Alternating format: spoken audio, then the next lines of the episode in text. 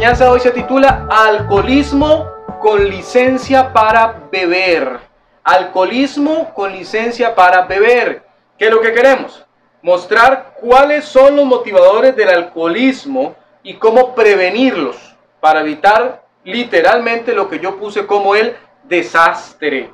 Eh, entonces veremos el alcoholismo como una conducta autolesiva, porque en realidad está trayendo lesiones al cuerpo, a la familia, a la vida entera.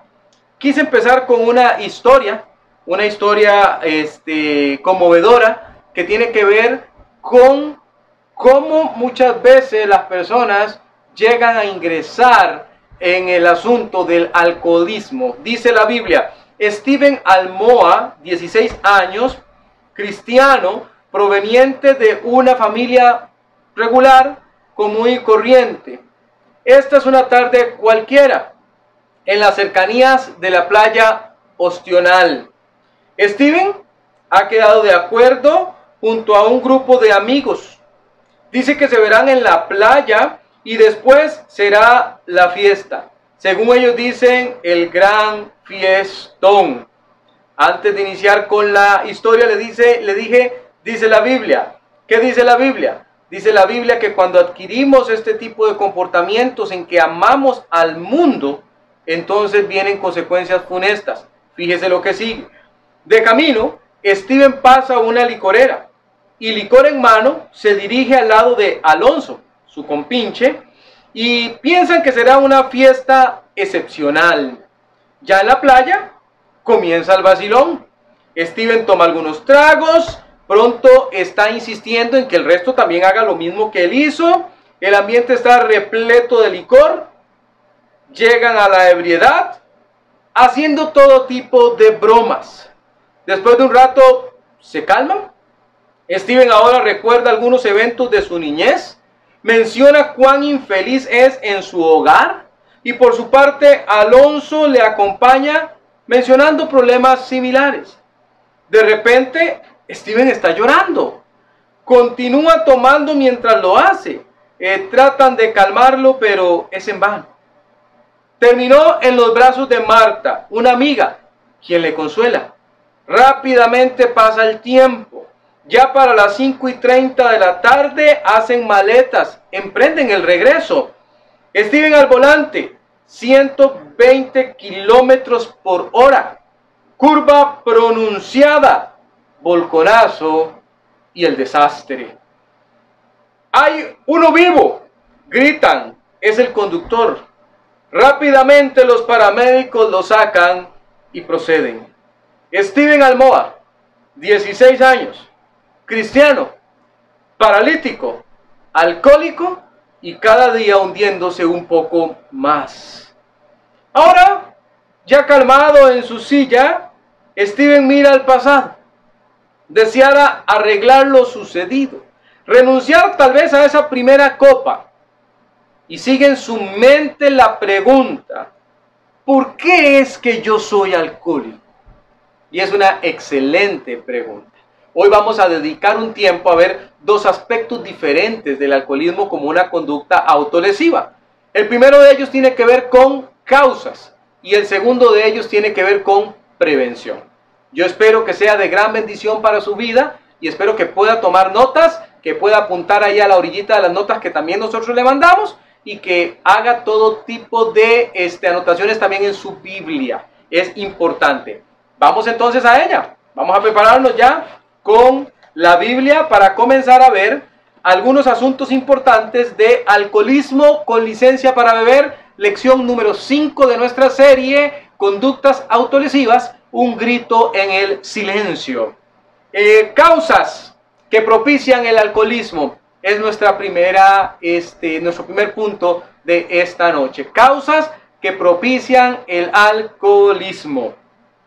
Una primera, y muy importante causa que prácticamente en todos los estudios serios aparece es pertenecer a un núcleo familiar insatisfactorio. ¿Qué quiere decir eso? Bueno, esto quiere decir que la persona no encuentra lo que necesita en su familia. Y eso que necesita es para poder tener una vida estable. Quizás hay atención, Quizás haya falta de comprensión entre hijos y padres. Y es que particularmente los adolescentes suelen tener muchos sentimientos hostiles contra sus padres. Lo mejor será siempre una buena comunicación, que los padres ganen la confianza del muchacho. Recuerde que las posturas más comunes que se presentan en la crianza eh, son, primero, forzar una relación tensa marcada por la confrontación y la rebeldía. Eso es un error, pero es una postura que muchos papás toman. Todo el tiempo están peleando con sus hijos, especialmente adolescentes, confrontándolos, están siendo de mal ejemplo para ellos muchas veces y la relación se vuelve tirante, se vuelve tensa. No debe ser de esa manera. Efesios 6.4, vamos a ir allá. Algunos versículos yo se los voy a leer, otros le diré que los busquen, ni siquiera yo los voy a leer porque hoy tenemos bastantes versículos por ver. Pero este sí, 6.4 en la palabra de Dios y vosotros padres, no provoquéis a ira a vuestros hijos, sino criadlos en disciplina y amonestación del Señor. Eso dice la palabra del Señor. Yo me quedo con la frase, no provoquéis a ira. La hemos visto muchas veces nosotros en otras series de estudios, donde hemos dicho a los papás, sea un ejemplo para sus hijos. Críelos de manera tal que ellos tengan que sentirse orgullosos de usted. Que puedan ellos pensar, mi papá es un buen ejemplo, no alguien que propició conductas equivocadas. Lo he dicho muchas otras veces también. Muchos hijos dieron inicio a sus conductas adictivas en el propio hogar. Allí empezaron. Allí papá y mamá propiciaron el ambiente para que ellos hicieran de algo que parecía socialmente aceptado una adicción. Mucho cuidado. Segundo, modelo. No procurar por ningún medio tener una relación fuerte de confianza con los hijos. Lo hemos dicho también muchas veces y quiero que busque el versículo. Proverbios 23, 26. Proverbios 23, 26. Allí nos va a avisar la Biblia que hay una tarea que todos los papás tenemos pendiente. Proverbios 23, 26. Dame, hijo mío, tu corazón y miren tus ojos por mis caminos. Tampoco es nuevo este versículo. Siempre que leemos este versículo nos llama la atención el verbo dame. El hijo lo da porque quiere darlo. El Hijo lo da porque ha sido encaminado para hacerlo. La idea aquí, en este versículo, es que se ha formado una relación de confianza tan intensa, tan buena, que el Hijo está dispuesto a entregar entonces su corazón. Dame, hijo mío, tu corazón. ¿Para qué? Para que luego mire por los caminos correctos de Dios y no se aparte de ellos. Un consejo más con este respecto es recordar que después de todos los padres somos los que tenemos que atesorar para los hijos. ¿Qué tipo de herencia está dejando usted a sus hijos? No, no me refiero a la herencia económica. No me refiero a las propiedades, no me refiero a las ventajas económicas que usted les pueda dejar.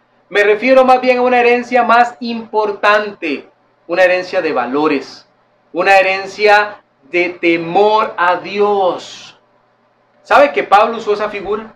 Pablo la usó en 2 Corintios 12:14. Él necesitaba hacer una visita. Y cuando él anuncia su visita, dice que él no va a ser gravoso a las personas hacia donde va y explica por qué. Y en esa figura nos deja ver algo acerca de la herencia y de los padres. Segunda de Corintios 12:14.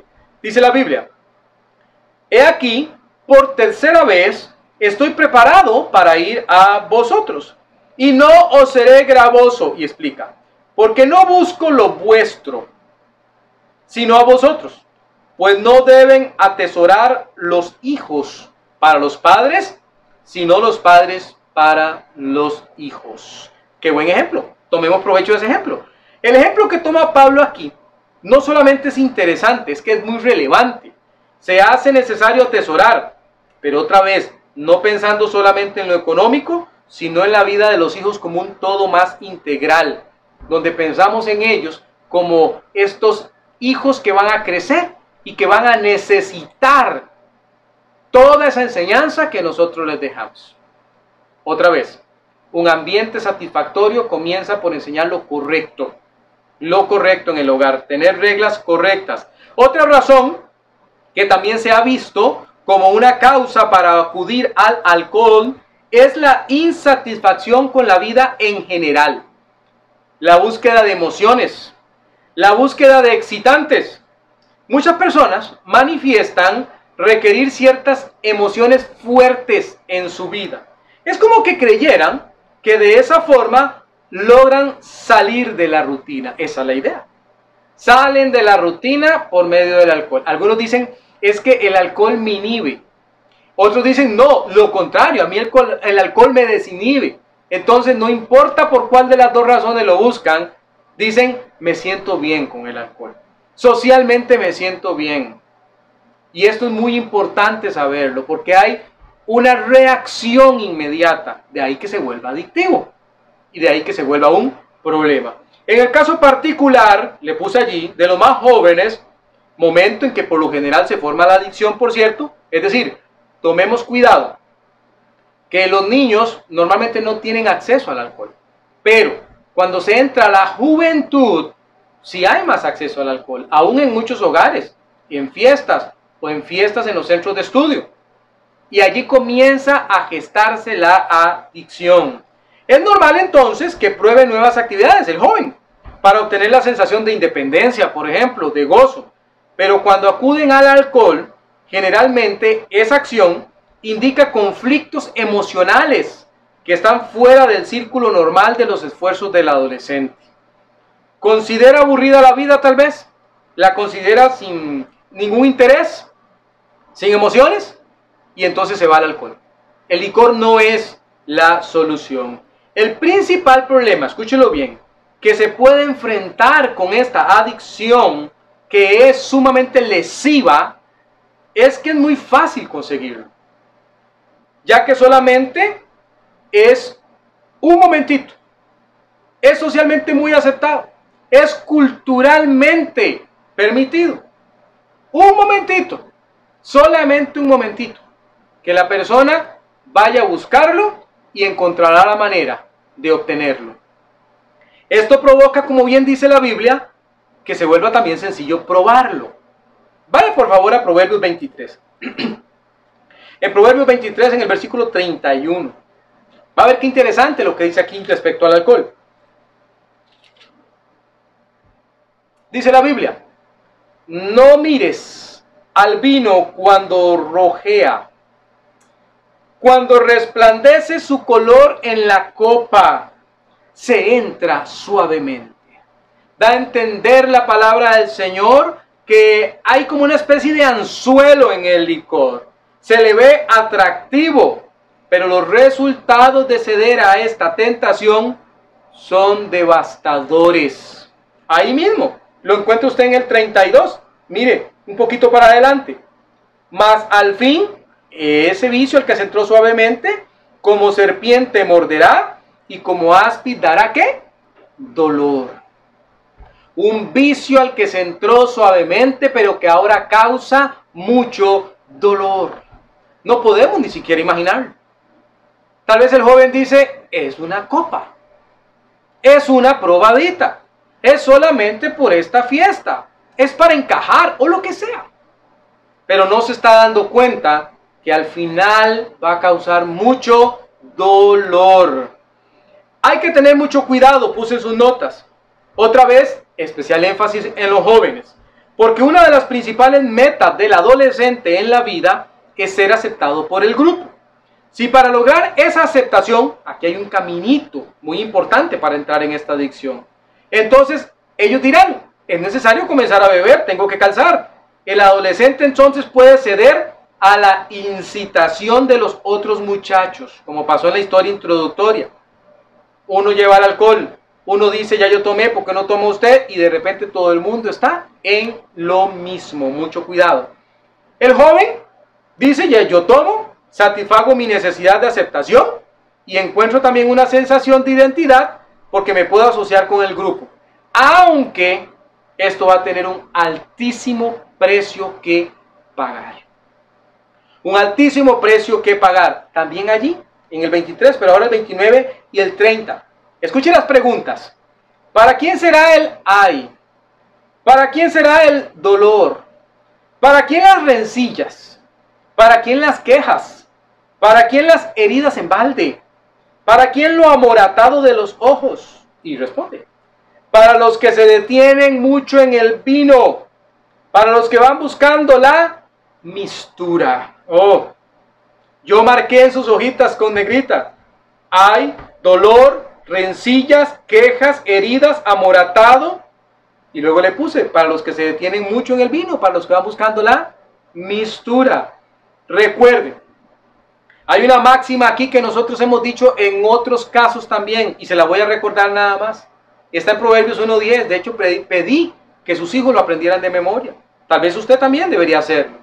Proverbios 1.10 dice, hijo mío, si los pecadores te quisieren engañar, no consientas. Enseñe eso a sus hijos. Cuando los pecadores vienen con la tentación, cuando vienen con el licor a ofrecerlo y a decir, no pasa nada. Usted necesita decirle a sus hijos, no lo haga. No vaya por ahí. Es un serio error hacerlo de esa manera. Deben estar preparados. Por lo general, las técnicas del mundo son mucho más sutiles que lo que nosotros imaginamos. No piense usted que todo va a presentarse como algo malo. ¿Ha visto los anuncios publicitarios del licor? ¿Presentan acaso a la gente tirada en los caños? ¿Presentan acaso a la gente vomitando? ¿Presentan a la gente muriendo de cirrosis? Claro que no. Lo que presentan es gente feliz, sonriendo, copas que chocan unas con otras y la gente divirtiéndose. Son técnicas muy sutiles, pero al final de cuentas, muy malas. Allí mismo en Proverbios, pero ahora váyase un poquito para atrás al 16. En el 16-29 vamos a estar leyendo qué hace el hombre malo. Esos que muchas veces sus hijos llaman amigos, pero no son buenos amigos. Dice que el hombre malo hace esto. Dice, el hombre malo lisonjea a su prójimo. Le habla bonito, lo trata bien, y le hace andar por camino no bueno. Arma una bonita relación. Tiene cierto nivel de influencia sobre sus hijos. Y luego con esa influencia le hace caminar por camino no bueno, dice Proverbios 16, 29. Tome nota, tome nota porque es muy importante. Y una última razón es la falta de una relación fuerte con Dios. La persona que ama a Dios comprende la falacia, la falsedad de la embriaguez y no tiene deseo de darse a esas actividades porque las considera degradantes. Por el contrario, esta persona descubre su sentido de propósito y realización al servir al Señor Jesucristo. Yo siempre insisto en esto. Dele un motivo de vida a sus hijos que esté basado en el Señor Jesucristo. El adolescente que no es sano, por otra parte, Busca la emoción momentánea. Piensa poco en el futuro, especialmente en la eternidad. No ha comprendido o le resulta muy complicado vivir la vida cristiana. Qué triste, porque debiéramos ser los padres en el hogar quienes estemos facilitando a nuestros hijos el vivir la vida cristiana como Dios manda. Santiago 1.25 dice, mas el que mira atentamente en la perfecta ley, la de la libertad, y persevera en ella, no siendo oidor olvidadizo, sino hacedor de la palabra, escuche, este será bienaventurado en lo que hace. Hay una bienaventuranza para aquellos que quieren seguir los pasos marcados en la palabra del Señor porque están mirando atentamente qué es lo que Dios pide que ellos deben hacer.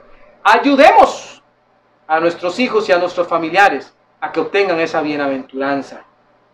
Se trata de reconocer que sin importar la edad, he hablado mucho de jóvenes, he hablado mucho de adolescentes, pero es algo que aqueja también a adultos, adultos jóvenes, adultos, adultos mayores.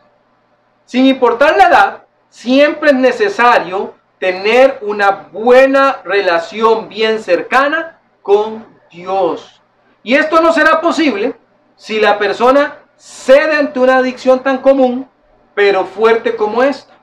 De ahí el mandato bíblico en Efesios. Vaya ya. Quiero que marque este versículo. En Efesios capítulo 5, el versículo 18 y el versículo al versículo 20. Usted conoce esta porción, es bastante conocida. La Biblia dice, no haga algo y más bien cámbialo por otra cosa. Vamos a ver si usted lo descubre. 5, 18 al 20 de Efesios. No os embriaguéis con vino, en lo cual hay disolución. Antes bien sed llenos del Espíritu, hablando entre vosotros con salmos, con himnos y cánticos espirituales, cantando y alabando al Señor en vuestros corazones, dando siempre gracias por todo al Dios y Padre en el nombre de nuestro Señor Jesucristo. Amén. No vaya a llenarse con el vino, con el licor. Sea más bien lleno del Espíritu Santo para que tenga una hermosa melodía siempre que poder cantar. Puse una notita de ilustración. Aprenda de Noé. Recuerde que el episodio más vergonzoso del gran héroe de la fe, Noé, ocurrió justamente porque se embriagó. Eso lo encontramos en Génesis 9, 18 al 29, cuando había salido del arca y plantó viña. Él se embriagó, usted puede ir allá y revisar la historia, Génesis 9 del 18 al 29. Es un episodio bastante triste en la vida de Noé, el alcohol. El alcohol no deja nada bueno.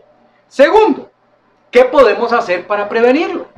¿Cómo podemos prevenir el alcoholismo en un hijo? ¿Cómo podemos hacer para prevenir el alcoholismo en un adolescente? En un joven, en un adulto. ¿Cómo podemos hacer? Le tengo al menos cuatro recomendaciones bíblicas. Una lista muy puntual de consejos muy prácticos también. Primero, establezca un esfuerzo serio, pero eso sí, serio, por desmantelar todo aquello que esté sirviendo de mala influencia a usted y a su familia. Tal vez esa mala influencia viene por un amigo. Tal vez esa mala influencia viene por un familiar. Tal vez esa mala influencia viene por usted mismo, que está facultando. Usted llena el refrigerador con el alcohol que está tentando a sus hijos. Tal vez usted mismo es el que va y lo compra y lo coloca allí en la mesa de su hogar. Y usted tiene que decir, esto se acabó. No puedo seguir haciendo eso. Estoy formando hijos expuestos al alcohol. A mí no se me olvida el caso de una señora que vino a consulta. Y ella dijo, don Ronnie, yo probé el alcohol cuando yo le servía a mi papá los poquitos de alcohol y un día decidí a los seis años ver cómo sabía. ¿Sabe por qué estaba en consulta? Porque después de 50 años de ese episodio, seguía siendo una adicta al alcohol. Nada bueno le dejó. Su vida se había hecho una desgracia. Cuidado, desmantélenlo. Recuerde, ningún esfuerzo por mantener una familia espiritual está de más. Recuérdelo, hay que hacer reformas profundas en nuestro estilo de vida. La Biblia, ¿sabe? Nos habla de un personaje, él se llamó Josías, era un rey. En el libro de la ley estaba perdido y fue encontrado en su tiempo de reinado. Y este rey hizo ver al pueblo lo terrible que era su estilo de vida. Los evidenció, por decirlo de alguna manera. ¿Por qué los evidenció? Porque fue a la ley. Y cuando leyeron allí, se descubrieron que el pueblo estaba haciendo las cosas mal. ¿Sabe qué hizo Josías? Hizo reformas. De inmediato, reformas a su estilo de vida, el de su pueblo, basado en la ley de Dios.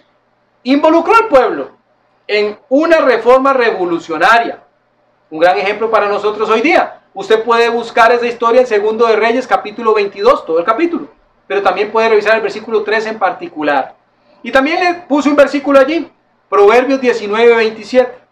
Usted lo conoce porque lo hemos dicho mucho. Cesa, hijo mío, de oír las enseñanzas que te hacen divagar de las razones de sabiduría. Cese de permitir que entren enseñanzas, conductas que son incorrectas a su hogar. No las permita. Elimínelas. Quítelas por completo para que tenga un hogar limpio, libre de tentaciones. Segunda, también no es nueva. No es nueva. eduque con las tres P de la instrucción, ¿se acuerda? Precepto, principio y persona. Esto es, dígale lo que hay que hacer, dígale cómo hay que hacerlo y con el ejemplo reafírmelo. Para evitar que un hijo caiga en las trampas colocadas en este mundo, debemos esforzarnos más. Tenemos que esforzarnos más, mis hermanos. A veces nuestro esfuerzo no es suficiente. Vea algo. Estamos en cuarentena ahora con todo este asunto de la pandemia mundial. Y usted piensa que el mundo como sistema, como sistema en las manos del diablo, ¿usted cree que el mundo está en cuarentena? No lo está. Sigue entrando por los aparatos, sigue entrando por los dispositivos a su hogar. Allí está presente todos los días, aunque usted no salga. Entonces usted tiene que hacer un esfuerzo consciente por educar, por precepto, por principio y por persona. Ayudar a sus hijos a tener una rutina devocional, donde ellos lean la palabra todos los días, donde ellos se dediquen a orar todos los días, donde ellos memoricen la palabra del Señor, donde estén cercanos a la voluntad del Señor con temor de Dios. Es así cómo va a funcionar. No hay otra manera, no existe otra forma. Tenemos que hacerlo poniendo más de nuestra parte. Nunca olvide que el ejemplo habla más fuerte que sus palabras. Los muchachos sensatos, los muchachos espirituales, las muchachas que caminan con Dios, no son producto de la casualidad, son producto del esfuerzo constante por educarlos correctamente. Puede revisar segundo de Crónicas 22.3. Ahí hay un ejemplo de un rey que hizo algo bueno y cómo sus hijos siguieron adelante por ese algo bueno. Segunda de Crónicas, segundo de Crónicas 22.3. Usted lo puede llevar este, y revisarlo más tarde. Pero si quiero leerle Deuteronomio 4.9, voy a buscarlo.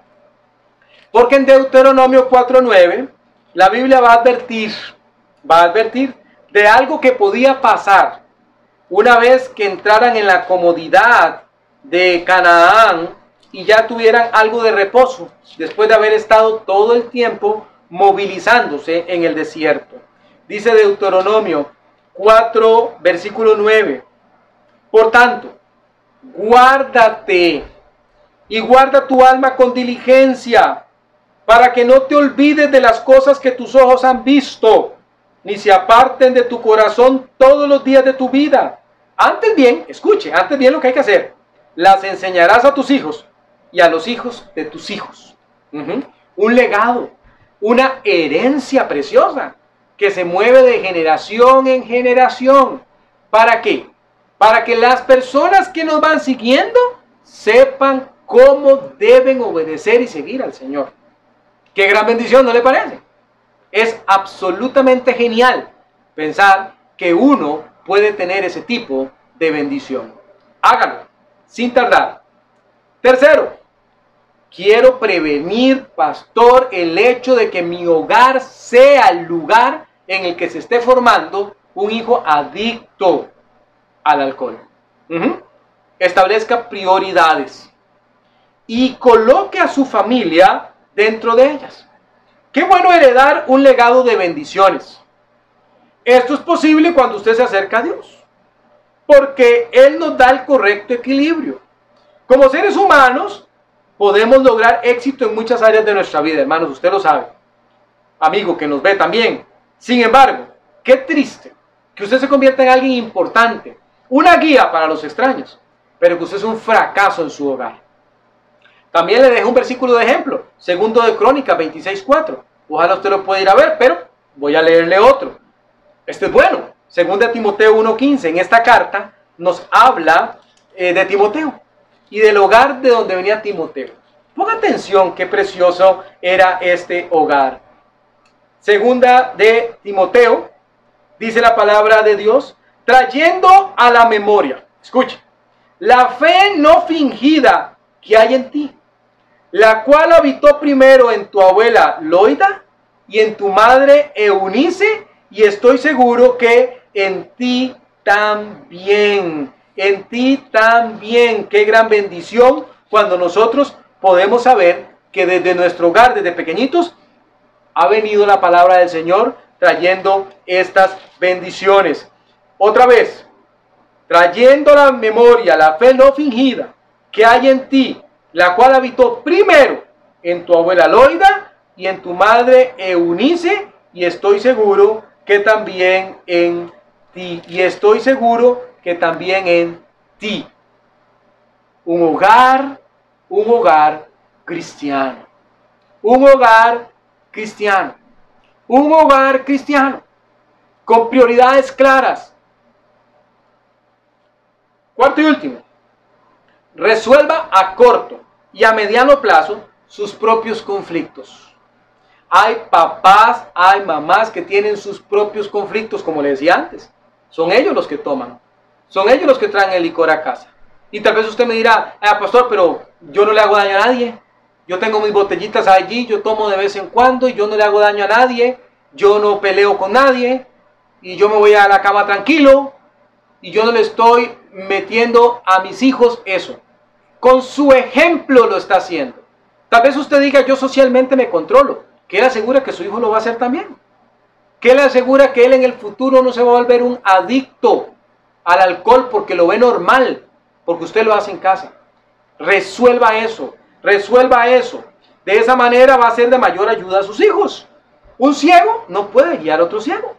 Hijo no tome, pero usted toma. Muchas veces la raíz del problema emocional de un joven se debe a su propia mamá o a su propio papá, porque tiene conflictos que no ha resuelto con el Señor, debiera ir al Señor y que el Señor le ayude a sanar, que el Señor le ayude a ser libre de esas adicciones. Le dejé el ejemplo de Primero de Reyes 1, 5 y 6, donde menciona a una señora que ella incidía en la conducta, qué terrible, la conducta de su propio hijo lo movía, lo promocionaba, lo influenciaba para que hiciera lo malo. Usted lo puede ir a leer. Pero me voy a quedar con primero de Samuel. Vaya ya. Este se lo quiero leer y aquí vamos a cerrar. Primero de Samuel. La palabra de Dios nos va a decir algo importante en primero de Samuel. Un ejemplo triste, porque hay que decirlo. En el capítulo 3, el versículo 13, hay que decir que este ejemplo que nos va a dar la Biblia no es el mejor ejemplo. No es un ejemplo que uno diga, me gozo en este ejemplo. Es un ejemplo malo para que nosotros aprendamos. Y le mostraré, Dios hablándole a primero de Samuel, capítulo 3, versículo 13. Y le mostraré que yo juzgaré su casa para siempre por la iniquidad que él sabe, porque sus hijos han blasfemado a Dios y él no los ha estorbado. Sus hijos habían visto, vuelto unos blasfemos, pecadores terribles, y Elí no había hecho nada al respecto. Nos acordamos también de Nadab y Abiú, los hijos de Aarón, entraron ebrios a presentar fuego extraño no solicitado por Dios y Dios los mató. ¿Cuánto se puede exponer una persona debido a una adicción como el alcohol? Ahora, tal vez usted se estará preguntando, ¿por qué el pastor tomó tiempo para ver una adicción como el alcohol y no otras. Porque esta es una que sirve de puerta a las otras. Yo le dije al iniciar y se lo digo ahora al concluir. Es desgraciadamente el licor algo social y culturalmente aceptado. Por eso para la gente es muy fácil conseguirlo. Si no tenemos el cuidado debido, tarde o temprano, nuestros hijos, nuestros conocidos, nuestros familiares sufrirán las consecuencias. Prevenga. Es mejor prevenir que lamentar, dice el dicho popular, y es cierto. Es cierto. Prevenga. ¿De qué forma, pastor? Aplicando los principios bíblicos que hemos visto el día de hoy.